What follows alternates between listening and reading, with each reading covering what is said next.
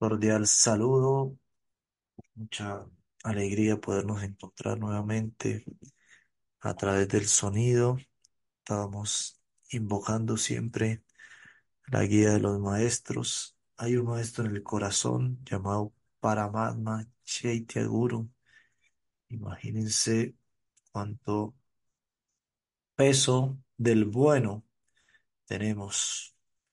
Así cuando las cosas necesitan que no se las lleve el viento eso uno busca algo que sea de peso, que le dé firmeza, que no sea de aquí para allá. Nuestro propio corazón nos puede dar peso, porque ahí está el guru y el guru es pesado. Chaitya Guru se manifiesta en el corazón. Cuando madura esto, se manifiesta externamente también, porque desarrollamos una actitud apropiada de aprendizaje, un deseo de más y el universo es muy, muy generoso en todos los niveles. En el nivel burdo es muy generoso. Muchísima agua está fluyendo por los ríos, por las cascadas.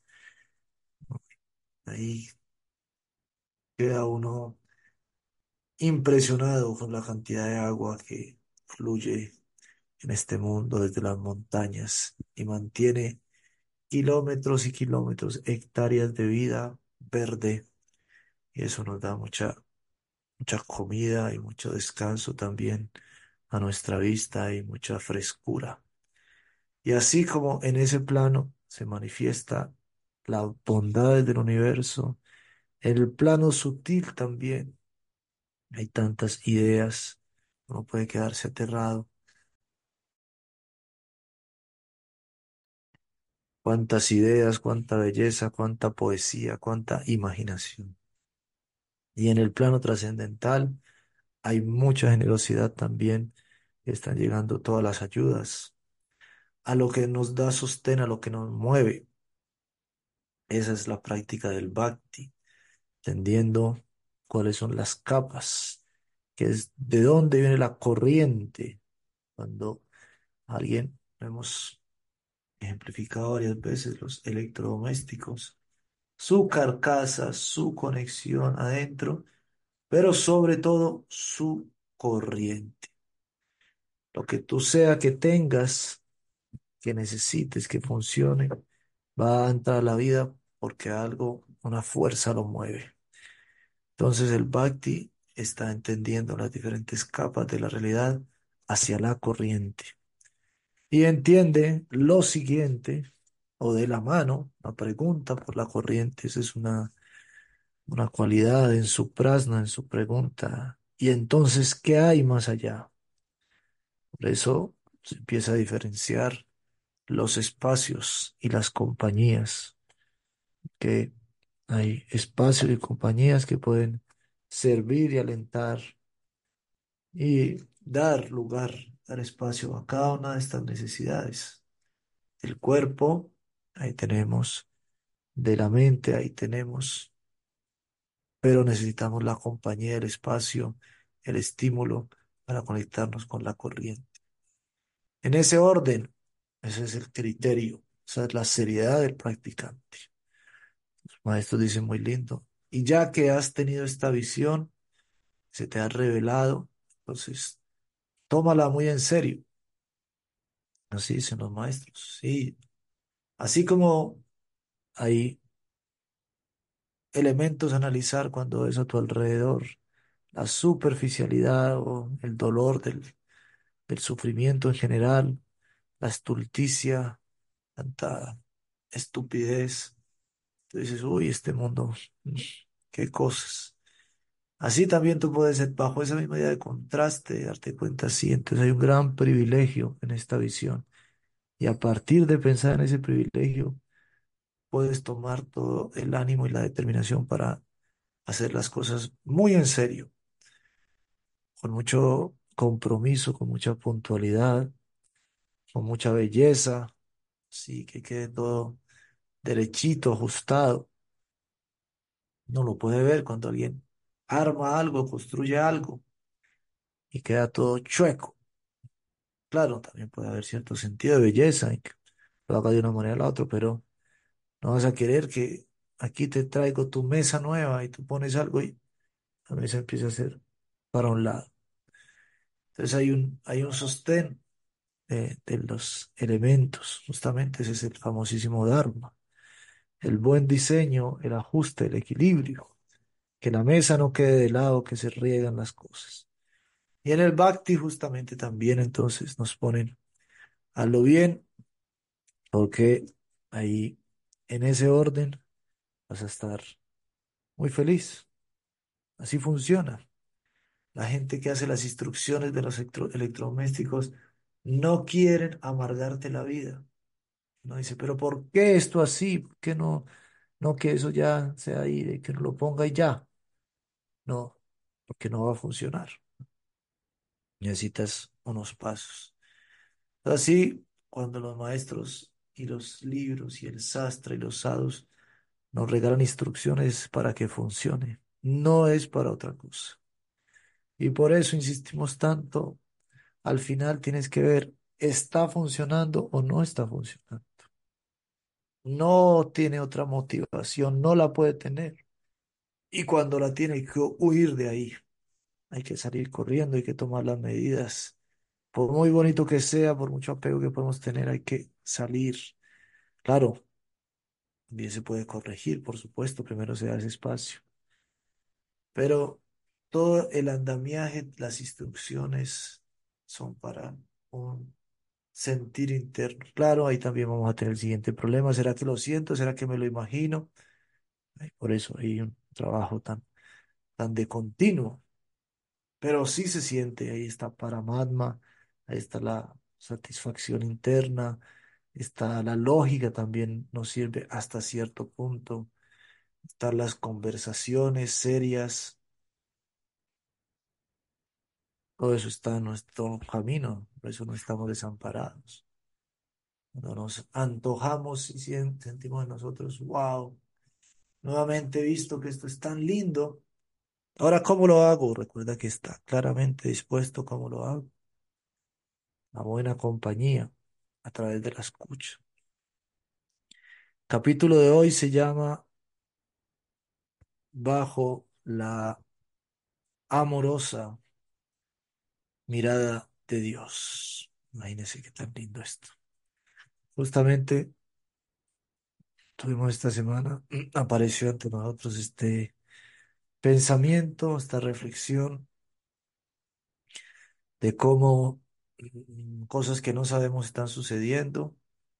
Hemos puesto el ejemplo del niño que no sabe todo lo que los padres hacen para que pueda comer, ir al colegio, tener ropa, todo un montón de cosas detrás y él no tiene ni idea, pero están sucediendo. Incluso en nuestra propia casa hay un montón de cosas que alguien pensó, se tomó el trabajo y después las trabajó para que nuestra casa funcione. Que nosotros no tenemos ni idea. Uno piensa ahí, bueno, aquí está el switch para que prenda la luz. Pero alguien dijo, el switch va a ir aquí, los cables por este lado, y así con cada detalle, no tenemos ni idea. Pero miren qué lindo, ¿no? De sentirse ahí parte de un plan mayor. Estamos poniendo el ejemplo de una casa. Ahora las casas, quién sabe quién las construye, ¿sí? No trabajamos ahora en Minga, que construimos las casas nuestras para nuestros amigos y los amigos construyen la nuestra. Una actividad que, si la piensa, es tan bonita, tan, tan calurosa. Definitivamente no debe ser lo mismo vivir con, en una casa así, construida con amor, como no es lo mismo ponerse una prenda de vestir construida especialmente para uno con amor, en ese sentido solidario, que en otra, en otra y más impersonal. Pero por eso cada cosa que hacemos uno puede ponerle, incluso así estemos en este mundo, que la idea no es vivir solo, una, vivir solo en una utopía, incluso cada cosa que hacemos debe tener eso, que, que le vaya bien a la persona para la que esto va destinado. Podemos pensarlo así y generar redes, mejores redes de, de todo, de alimento, de ropa, de construcción, poco a poco, pequeñas, pero ahí las vamos a disfrutar muchísimo. No es que sea una utopía, es que estamos ahí directamente poniéndonos en contacto con esa energía, consumiendo productos de alta calidad en sentimiento y en solidaridad y todo lo que, lo demás que pueda venir ahí detrás. Para eso es que nos estamos conociendo, para eso es que nos estamos recomendando unos a otros lugares y todo lo bueno que vayamos encontrando.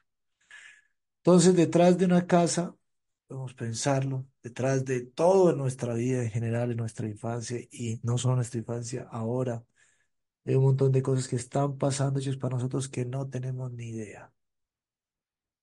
Y a partir de este reconocimiento, damos paso sin problema a entender que en el plano espiritual y mayor está ocurriendo exactamente lo mismo, porque la inteligencia con la que las personas están haciendo las cosas que nos damos cuenta viene de ese plano. Entonces, un plano lleno de inteligencia en ese sentido. así como si tú dices, ¿qué, qué le planeo a esta persona para que le vaya, para que se sienta muy bien en este viaje? Pues que pueda ir a tal parte, ¿no? Que pueda estar en tal lugar y que pueda conocer esto. Así el universo ha planeado, se esfuerza. Esa es su, esa es la razón de ser. Para eso sale el sol de aquel que quiere entender este procedimiento. Para eso sale el sol, para tenernos bajo ese cuidado. Claro, el que resiente de esto, que se tiene mucha confianza en el mal sentido, mucha confianza hasta el punto de decir, pues mi deseo de hoy eh, es lo que manda. No quiero ninguna otra información que me saque de esta idea. A la primera información que me saque de esta idea voy a decir que es una información moralista y represora, que está en contra de mi libertad. Es una niñería, ese pensamiento es un pensamiento demasiado infantil, pero muy presente en nosotros. Tengo mi plan, si alguien viene a arruinarme mi plan, voy a utilizar toda mi inteligencia y todos mis argumentos para demostrar que eso no es justo, ni es bueno, ni me quieren. Y está la gente hablando no porque me quiera, sino por su propio interés. Y claro, de todo eso hay también muchas personas que hablan de, quieren vigilar a los otros, no para ayudarles, sino para controlarlos, por supuesto. No, la vigilancia del mundo no es una vigilancia de... De hecho, no deberíamos llamarla vigilancia. Es una amorosa mirada, como dicen aquí. Y el texto empieza, el Rig Veda Mantra dice, Om Tat Vishnu Paramampada Sada Pasyanti Suraya Diviva Chaksur Atatam. Mantra famoso, muy bonito, de gran ayuda para diferentes momentos de nuestra vida. Los sagrados pies de nuestro Divino Señor son como el sol sobre nuestras cabezas. Sus santos pies son como el ojo vigilante de un guardián colosal, suspendido sobre nuestras cabezas como el sol, y vivimos bajo la mirada de ese ojo vigilante.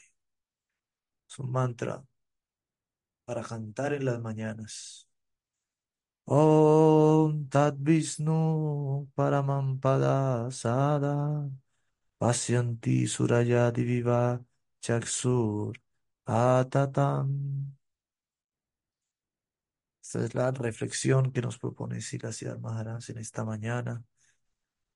La recibimos, ojalá con toda la disposición, con todo el agradecimiento, con toda la ayuda. Ahí el gran padre, el Pacho, el papá bueno, como aprendimos esta semana, de la tierra de Hariyan Maharaj. Pacho significa el padre bueno. Se nos dice, el Veda, el sagrado Veda nos tiene una información y es que la sagrada presencia de la mirada amorosa del Señor está sobre nosotros como el sol. Comparemos nuestra energía con la del sol, su visión, su capacidad de llegar a tantos lugares. ¿Cómo podríamos nosotros iluminar todo un cuarto, toda una casa, todo el día? ¿Cuánto vale eso? Para iluminar tantas casas todos los días.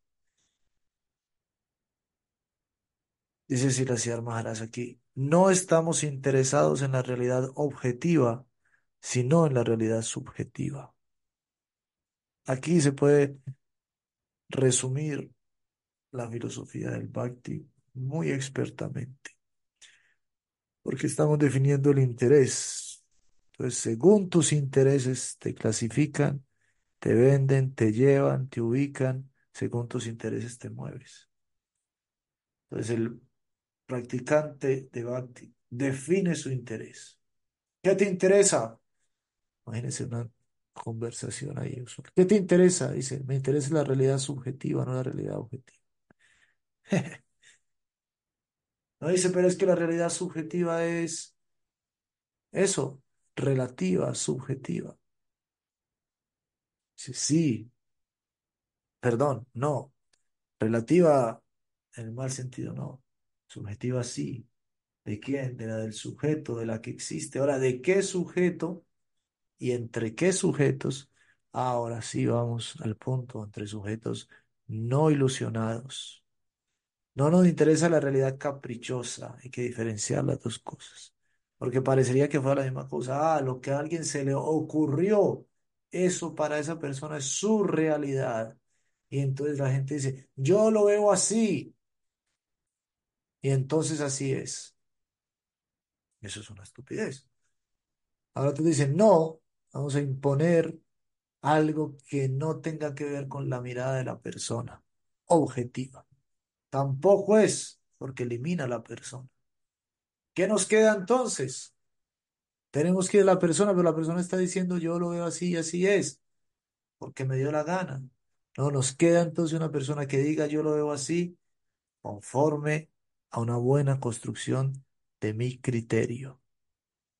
Yo lo veo así porque tengo este gusto, estas razones, esta inclinación, esta forma de hacerlo. Entonces es muy distinto que alguien dice, yo hago el arroz así, ¿cómo? Sin arroz. Entonces tómate, este, tómate esta taza de arroz. Y tú dices, pero es que aquí no hay, hay solamente agua. La otra persona te dice, pero es que yo hago el arroz así, sin arroz.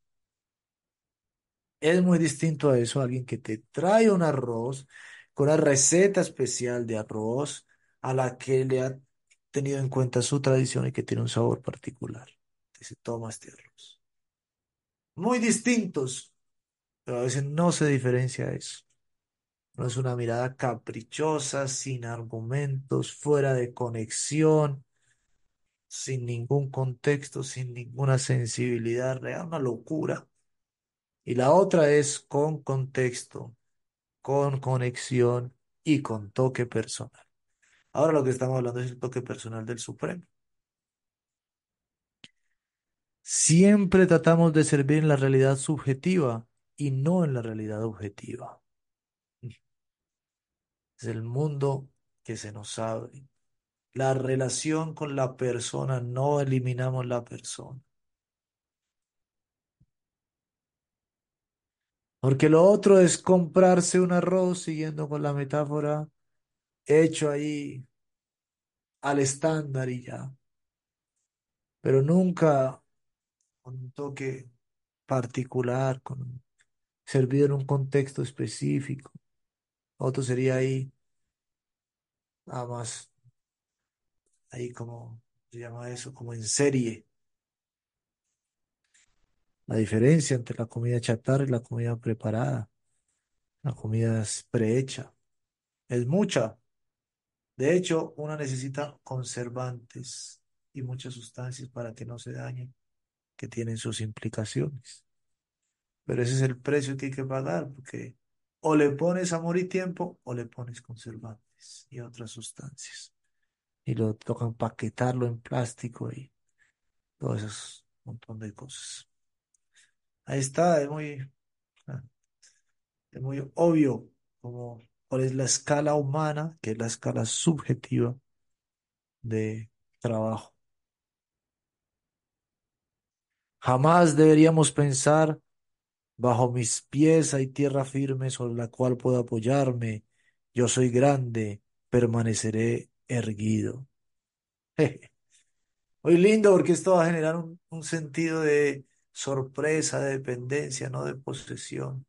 Ese es el baile al que nos invita y nos dicen no solamente los yogis es una invitación, sino que es la única manera de encontrar verdadero equilibrio. La única manera de poder hacer que ese instrumento te funcione es mantenerlo en un constante fluir. No dijeran, no, no, no, quiero una cosa ahí que sea solamente que yo haga una cosita y ya. No dice, vas a tener que emplearte en él, ponerle tu atención, considerar el momento, el clima. Así quisiéramos con las personas lo mismo. Quisiéramos que nunca cambie, que fuera nuestra, pero no vas a tener que considerar qué cambios particulares va a tener, en qué momento, qué respuestas pueden venir y qué, qué soluciones. Ese es el, el juego. Jamás deberíamos pensar bajo mis pies hay tierra firme sobre la cual puedo apoyarme. Yo soy grande, permaneceré erguido. Antes bien deberíamos pensar sobre mi conciencia está la superconciencia, el ojo vigilante, mi guardián, me observa constantemente, vivo bajo esa mirada. Muy bello, ahí tenemos. Estoy en una, un movimiento constante y volvemos a aclarar, hay una mirada amorosa. No quiero que me miren nadie, porque estoy haciendo cosas ahí que no quiero que nadie las vea. Como estoy dañando esto, pues me pongo un pasamontañas. Pero como estoy recibiendo este premio, no me pongo ninguna pasamontaña, ahora sí quiero que me miren. Dos cosas, dos actividades, cuando estoy ayudando a otros. No, no sentido, tampoco es bueno estar dando tanto la cara ahí, pero se entiende la idea de diferenciar. ¿Por qué podemos huir de la, de la, de la mirada o cuando queremos buscar la mirada? Ahora es una mirada que estás recibiendo, ¿no? O cuando estás hablando con alguien. Dice, por favor, mírame, porque si estoy mirando todo el tiempo nadie no me está mirando, no pasa nada. Entonces ese es el contexto. Ahora, no solamente me está dando, me está cuidando. Decíamos vigilando, no hay que utilizar la palabra vigilar, puede ser, pero tenemos mal concepto de vigilancia, más bien es justamente es el cuidado.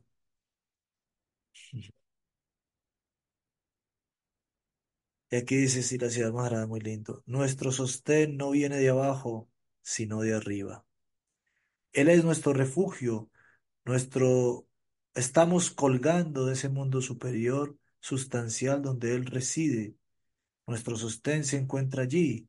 Deberíamos permanecer conscientes de ello. Es el orden real. No viene la, la mirada de abajo, viene de arriba. El sostén no viene de, no viene de abajo, viene de arriba. Qué bello, ahí nos siente, uff, ¿cómo así? A esto pertenezco, tal como cuando uno logra alcanzar cierta altura, dice, uff, qué tan bonito que se siente hasta aquí por llegar. Cuando te ayudan a parar también, te ayuda alguien, te coge de río, te ayuda a parar. Ahí dice, ahí está mi, mi poder, mi sostén, dice que de esto me sostengo. Todo no hay como ver, se invierte tremendamente la ecuación, parece que uno se, se mareara. Pero, pero como hemos la experiencia de las montañas altas, tenemos la experiencia de pararnos del suelo, sabemos poco, podemos ver eso ahora al nivel del espíritu, de la conciencia también, esa sensación existe. No viene un argumento mejor cuando estamos hablando y aparece un argumento mejor. Uy, parece que subió de nivel esto. Y así en todo, ¿no? Decorado, la atención, lo que sea, uy, esto subió de nivel. Sí, exactamente, esa es la sensación. Ahora dice, desde arriba te están sosteniendo. Wow, ¿cómo es eso? De semejante calidades. Puedes pensar en parar tu cuerpo físico, puedes pensar en los argumentos, puedes pensar en la calidad de la atención. Ahora piensa en la calidad que te mueve internamente, va hacia arriba y ahora súmale a eso que desde arriba te están sosteniendo. Todo lo demás. Este es un mantra fundamental del Rig Veda. Om Tat Vishnu Paramampada Sadapasyati Surayati Viva Chaksur Atatam. Antes de abordar un nuevo deber, uno debe pensar acerca de su posición. Imagínense. Por eso se cantan las mañanas. Antes de abordar un nuevo deber, que es el día a día. Antes de que uno hacer cualquier cosa, cualquier actividad. Le dice, bueno, ¿qué tengo? ¿Dónde están mis zapatos? ¿Qué ropa me voy a poner hoy? Todo ese inventario antes de... Aquel que quiere cultivar la visión interna sana, dice, ok, entonces ahora voy a preguntar, ¿dónde estoy? Bajo la mirada de quién estoy, ¿cuál es mi posición? Deben mis coordenadas, le quiero preguntar universo en términos de ubicación en el sentir y en el progreso, ¿cuáles son mis coordenadas? Sí, ya sé que estoy en tal ciudad, en tal parte, ok, todo bien, pero a ver, en este viaje, porque aquí al lado mío hay una persona que tiene su propio viaje, compartimos las coordenadas. Si fuera de coordenadas, tú vas en el transporte público y te definieras por las coordenadas, no habría ninguna diferencia entre tu persona y el que está al lado tuyo, sabe que sea. Pero vemos que tiene, dos pasajeros que comparten en el transporte público un asiento tienen vidas totalmente diferentes. Sus coordenadas no los definen. Asimismo, entonces preguntamos por nuestras coordenadas del universo, pero al nivel de la, de la realidad, tiene que ver con lo interno. Antes de abordar un nuevo deber, uno debe pensar acerca de su posición. Este verso de los Vedas nos instruye que deberíamos pensar de la siguiente manera.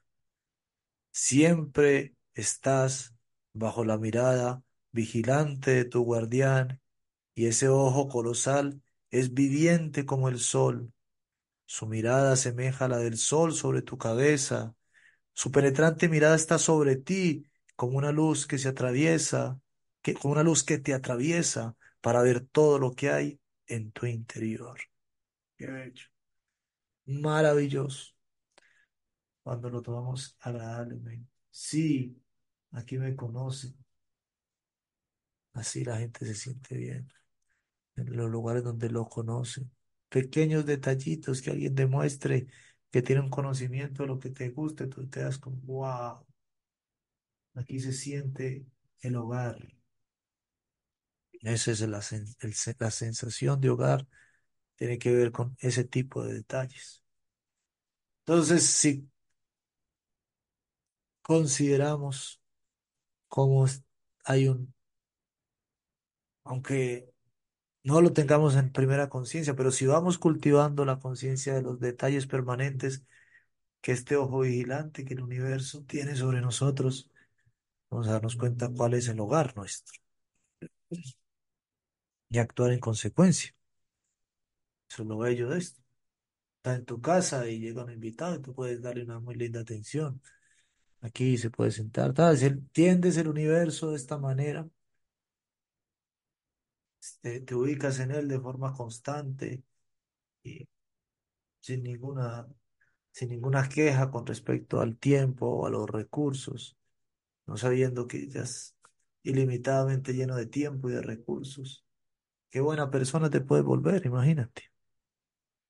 ¿Sí? Dices, uy, voy a invitar a tal persona aquí a mi casa porque tengo unas cosas lindas para mostrarle y puedo prestarle estas cosas que tengo y tengo unas nuevas cosas para preparar,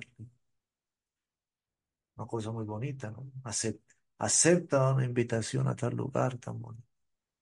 Imagínese eso, escalemos eso, tallemos eso al nivel alto y tú puedes vivir así. Yo creo que es una muy linda perspectiva. Pueden decir, muy soñadora, pero no tanto. ¿Por qué? No tanto. Hemos visto que nos podemos volver amables. Hemos visto que podemos hacer cosas más bonitas. Simplemente mantengamos en ese camino y pidamos más ayuda. No nos dejemos apabullar por la aparente escasez o la temporalidad de la materia, porque no se trata de eso. Dice, con esta comprensión acerca de nuestra identidad, debemos abordar nuestro deber. Entonces, qué tremendo deber en esa perspectiva. Ahora, estamos ayudándonos para los pequeños deberes. Estamos hablando así, muy, llevando la cosa muy, muy alta, muy al extremo, bellamente hasta el extremo, pero también ahí en el, en el pequeño deber del día, vale y vale muchísimo. Nunca se nos anima a pensar que estamos siempre firmemente parados sobre tierra sólida o que debemos ejecutar nuestro Dharma basándonos en una posición fuerte, independiente de su gracia. Eso es salud mental, eso se llama salud espiritual. Este es el comienzo del día. ¿Quieres poder? Aquí está el poder. ¿Quieres un pensamiento? Dedica tu pensamiento a qué? A este, a este sentir. Profundiza en él. Muy bellamente aquí explicado. Está en el Veda, así, claramente dicho. Ahora ya sabemos que esto no es para poner a Dios a nuestro servicio. Justamente, el Veda se va a mantener firme y se va a cuidar, va a tener la, el cuidado de informarnos a nosotros hacia dónde debemos ir desarrollando esa conciencia de la presencia del Supremo.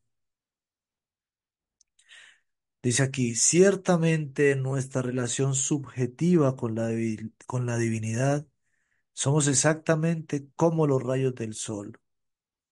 Y la pregunta es, ¿dónde se apoyan los rayos del sol? Se apoyan en el sol. Esa es su fuente. De manera similar, debemos pensar que nuestro apoyo es el reino de la divinidad. Somos incontables partículas de conciencia y nuestro apoyo, nuestra tierra patria, es esa región consciente. Uf, es el, el yogi entonces no le queda duda, no nos queda ninguna duda. ¿Cuál es el orden de las cosas? Soy, pertenezco, puedo estar aquí porque pertenezco a la región consciente. Míralo así y no tendrás temor ninguno, ni nada que perder. Soy de la región consciente. Por eso anda en este mundo haciendo acuerdos, haciendo los nudos, haciendo tus pinturas, dando tus palabras, tus discursos, tus ofrendas, tu trabajo, así, desde la conciencia hacia el mundo externo. Lo contrario se llama angustia, se llama lo externo, afectando, apoderándose de lo interno. Esa es la vida no recomendada, la vida material, de eso es de lo que nos estamos curando, básicamente. Entonces no es que, ay, Dios, quiero aquí que bendigas mis planes, porque tengo unos planes y como sé que eres tan poderoso, entonces imagínate. Es más que eso, eso también vale, eso también tiene su momento. Pero es más que eso, es decir, yo solamente puedo pensar, o mi pensamiento se origina en este mundo consciente, en ti, como los rayos se originan en el sol. Y para eso, desde ahí, todo toma un orden. Muy, muy, toda una, toda una ducha. Estamos hablando de la mañana. Esta es la ducha que hay que tomarse. Este tipo de, de acción.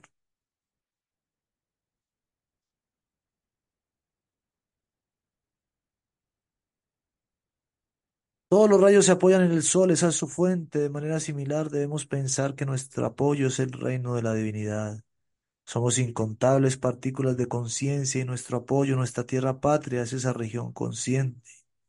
Conciencia de Dios quiere decir conciencia de Krishna. Nosotros somos conciencia y estamos destinados a la conciencia de Krishna. Entonces, bueno, dice, ¿qué significa que vengamos de allá? ¿Qué es lo que hay que pensar? Bueno, ahí viene el, concepto importante, que hay ahí unas características. Lo que uno dice, ok, listo, soy divino, ahora voy por el mundo y soy tan divino. Hemos encontrado gente así, ¿no? Soy el que soy, soy el todo, soy una unidad, está lindo. Pero los yogis nos dicen, ¿sabes? Te estás imaginando esto, te tomaste nomás el eslogan. Siempre nos gusta citar al banco que tiene el eslogan, le ponemos el alma para demostrar que con las palabras alma y con la buena conjugación de le ponemos el alma se puede hacer cualquier cosa. Ahí los negociantes, los, los que se interesan por el, por el dinero de la gente y el tráfico y cómo hacer aquí, que la gente en sí misma no le interesa su potencial de producir y de tener dinero, sí. Le ponemos el alma. Pero no ve que todo esto por verse un discurso ahí nomás. Por eso el Bhakti es una escuela exigente, detallista acerca de qué significará entonces consciente. Ah, sí, soy consciente. Soy de la conciencia. Dices, ¿qué significa que eres de la conciencia? Significa que tu conciencia está destinada a la conciencia de Krishna, como concepto y como persona también. Todo, todo eso lo abarca. Dice, esa es nuestra relación. Debemos permanecer conscientes de esta realidad. Estamos vinculados a la conciencia de Krishna. Somos miembros del mundo consciente de Krishna. Y hemos venido a deambular por la tierra extraña de la conciencia material, mágica, del concepto erróneo, pensando que somos unidades de este mundo material. Pero no es así. Entonces, qué bello que nos informen. Aquí están los nombres específicos en contraste con lo material. Otras, de otra cosa se trata. ¿De qué se trata? Por favor, Señor, cantamos. Déjanos saber de qué se trata. Krishna, Krishna, Krishna, He, Hare Krishna. Yo me puedo vincular con Krishna, Hare, Hare Rama. Y yo me puedo vincular con Rama, con todo lo atractivo, con la fuente del placer, con ese mundo. Krishna, Krishna, Hare, Hare, Hare Rama, Hare Rama, Rama, Rama, Hare, Hare. Si es el canto, entendiendo, este es el mundo, estos son mis peligros, esto es mis tendencias, esto es lo que me ha pasado y después este es mi origen, a esta tierra pertenezco. Esa tierra tiene unas características. ¿Cuáles serán? Somos unidades del mundo consciente, del mundo consciente de Krishna y de alguna manera hemos caído en este concepto material de existencia en el mundo de la materia. La materia es aquello que podemos explotar, el lado objetivo de la realidad, y el lado subjetivo es el elemento que debemos venerar.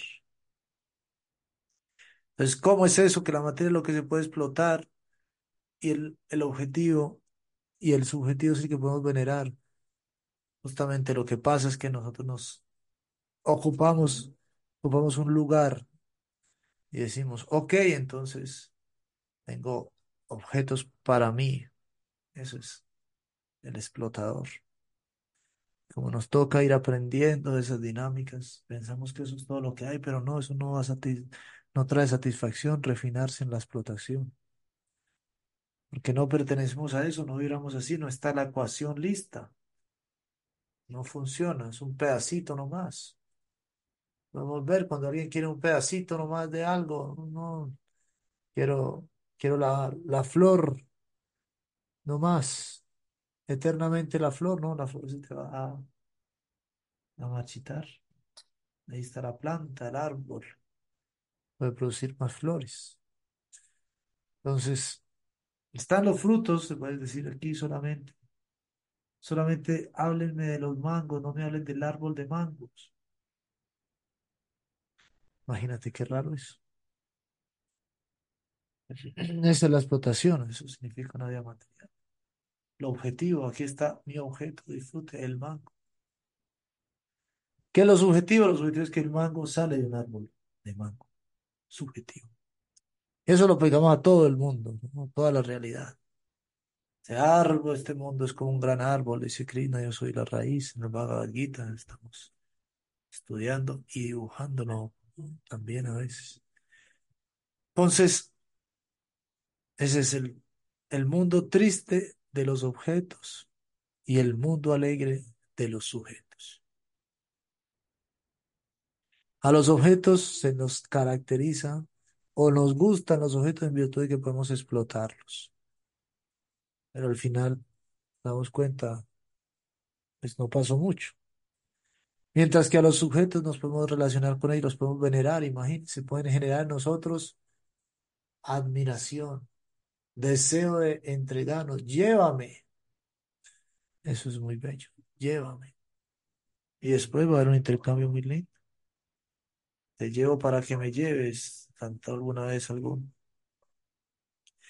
Nuestra relación con lo subjetivo es de reverencia y devoción hacia la entidad superior y no de explotación o disfrute.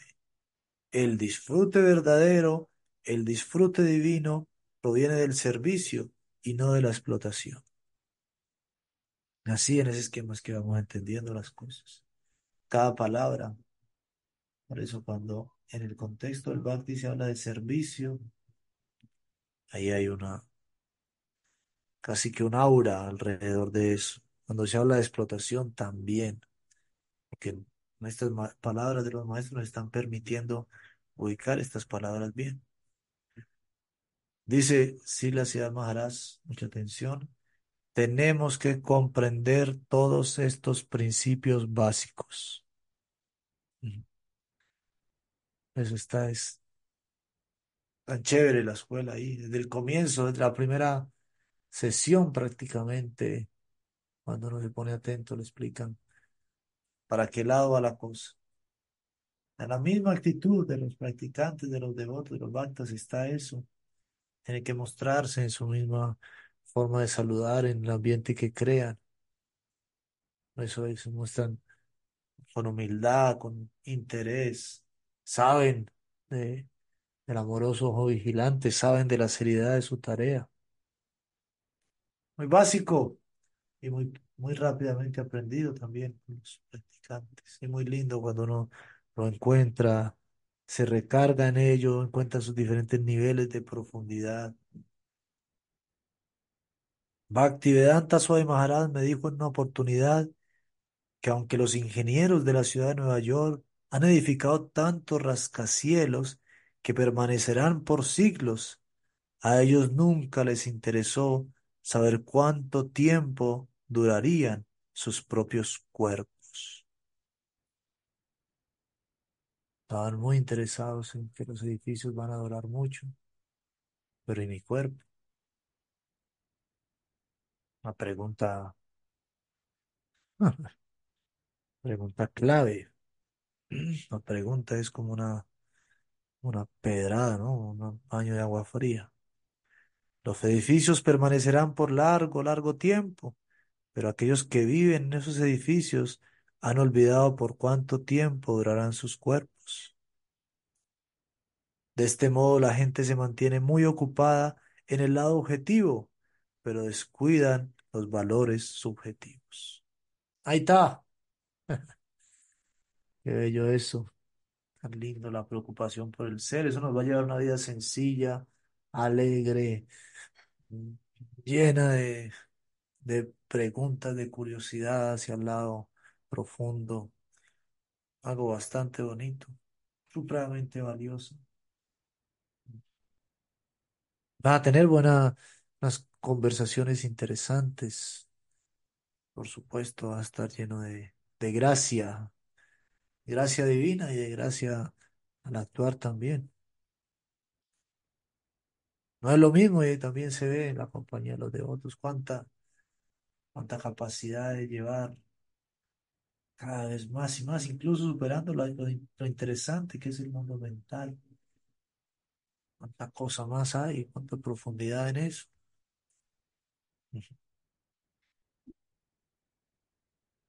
Ellos se interesan por los objetos, pero no por aquellos que los utilizarán. Ellos piensan que el usuario del mundo objetivo no necesita del cultivo subjetivo. Como resultado, le dan completa importancia al objetivo, descuidando totalmente el subjetivo. Ahí tenemos trabajo personalizado, como se aprecia también a veces en el mundo, personalizado hacia lo que la persona es y necesita profundamente. Eso es Bhakti, en esa dinámica estamos, a eso hemos sido invitados y nos estamos capacitando mientras escuchamos aquí y personalmente nos reportamos y personalmente nos contactamos. Tenemos ah, el espacio de Bhakti, la escuela de Bhakti para eso, encuentro personal, el interés personal por las personas, valga la redundancia, los individuos, cada uno, a ese nivel. No hay que olvidar a qué nivel. María también dice, puedes hacer, esto es personalizado, puedes hacer tu avatar. Pero el avatar ahí, ¿qué te pregunta? No sé. De hecho, en las aplicaciones, la nueva tendencia, en lo que venden es que te hacemos tu plan, entonces te preguntan y te diseñan tu plan. Pero no, no a ese nivel, a nivel sí personal, pero más. Eso es lo lindo, el servicio, la comunidad, al final eh, te sientes entendido en tu propio contexto. Esos son los retos de la expansión del Bhakti fuera de la India. No puede ser igual, igual en esencia sí, pero en la forma y en la personalidad va a tener muchos colores siempre divertidos. Ahí vale lo que a uno le gusta, el, lo folclórico. Gaura Premanandi Hari Hari Bol. Y con Sila Siddhar Maharaj llegamos hoy al final.